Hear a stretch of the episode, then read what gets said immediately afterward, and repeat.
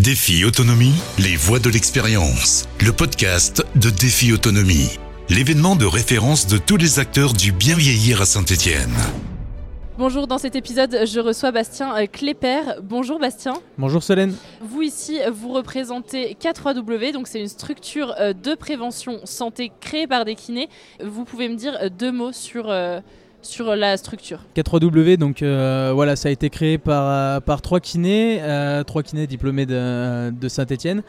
Et l'objectif de la structure, ça va être de moderniser la prévention, la prévention santé faite par des professionnels de santé en fait, ou au moins par des professionnels du soin. Et ceci de la naissance jusqu'à la fin de vie, parce que chaque âge a son enjeu. Et l'idée, c'est de s'inscrire un petit peu dans toutes ces thématiques en toujours euh, gardant une dimension humaine, c'est-à-dire qu'on fait du technologique, mais dans chacune de nos parties technologiques, c'est associé à de l'humain et à la formation, sensibilisation, information des individus. Donc ici sur euh, le défi autonomie, l'objectif c'est de parler d'indépendance euh, des seniors, du risque de chute aussi. Un petit zoom peut-être sur tout ce qui est indépendance et, comment vous, agissez auprès de ce public-là justement. Ouais. Donc euh, l'indépendance, en fait, c'est le sujet majeur, euh, bah, le sujet actuel majeur avec le vieillissement de la population. Pourquoi? Parce que la perte de cette indépendance, a différencié de l'autonomie, hein. l'autonomie c'est décisionnel, l'indépendance c'est physique. Euh, la perte d'indépendance va nous, risque de nous entraîner dans la spirale du glissement. L'idée, c'est justement d'éviter ça en stimulant la participation euh, des personnes âgées en fait dans les activités, dans toutes les activités. Pourquoi? Parce que chacune des activités vont permettre de développer et d'entraîner une partie du corps qui va nous être utile pour l'équilibre. Donc, vous proposez des activités physiques, euh, sportives au quotidien C'est ça. L'idée, on a lancé un protocole qui s'appelle le protocole Stimulibre. Donc, c'est un alliage entre stimuler et l'équilibre.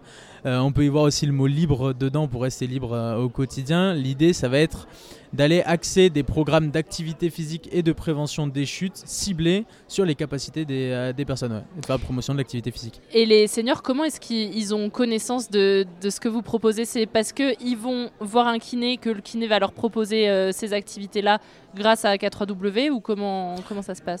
Non, à l'heure actuelle, on intervient surtout avec les structures. Donc, par exemple, avec les EHPAD, on fait des appels à projets. Euh, on monte les appels à projets avec eux et pour eux et on déploie les solutions directement dans leur structure. On peut aussi le faire avec les collectivités, avec les mairies. Euh, où nous on va aller chercher euh, pour monter les projets, donc on va aller chercher discuter avec l'ARS, avec la région, et on déploie nos actions plutôt au niveau collectif.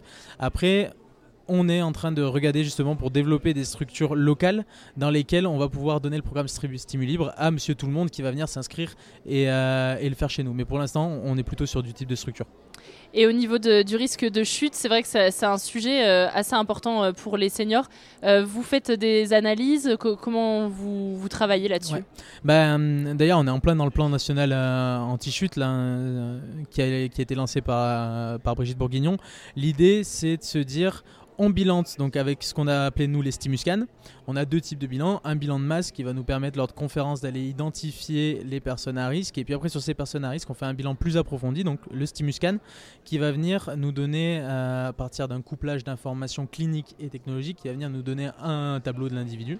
En fait, et à partir de ce tableau, notre équipe de kinés et de médecins va pouvoir venir établir euh, un plan de, traitement, on va appeler ça un plan de traitement, mais un plan de prévention pour les personnes. Donc oui, on s'intéresse, on fait un bilan initial et un bilan final, toujours.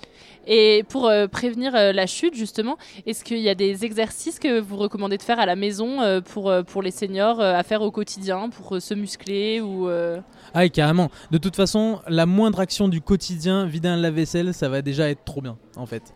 L'idée, c'est euh, chaque action, chaque activité, chaque mouvement qu'on va pouvoir faire dans la journée, bah, il faut qu'on essaye de le faire. Euh, qu'est-ce que je pourrais conseiller? Bah, Ça va être tout simplement de euh, le matin, je me lève, je fais bouger un petit peu mes chevilles, je fais bouger un petit peu mes hanches, je vais m'étirer pour me mettre en route. Et puis, après avoir mangé mon petit déjeuner, bah, je me lève dix fois de ma chaise au lieu de me lever une fois. Et donc, avec ce petit exercice, je vais aller stimuler mon quadriceps, mon muscle de la cuisse. Pareil, de temps en temps, me mettre derrière une chaise et faire 10 montées sur les pieds. Voilà, 10 pointes de pied, c'est quelque chose qui va me permettre d'aller entraîner ma cheville à supporter euh, de la contrainte.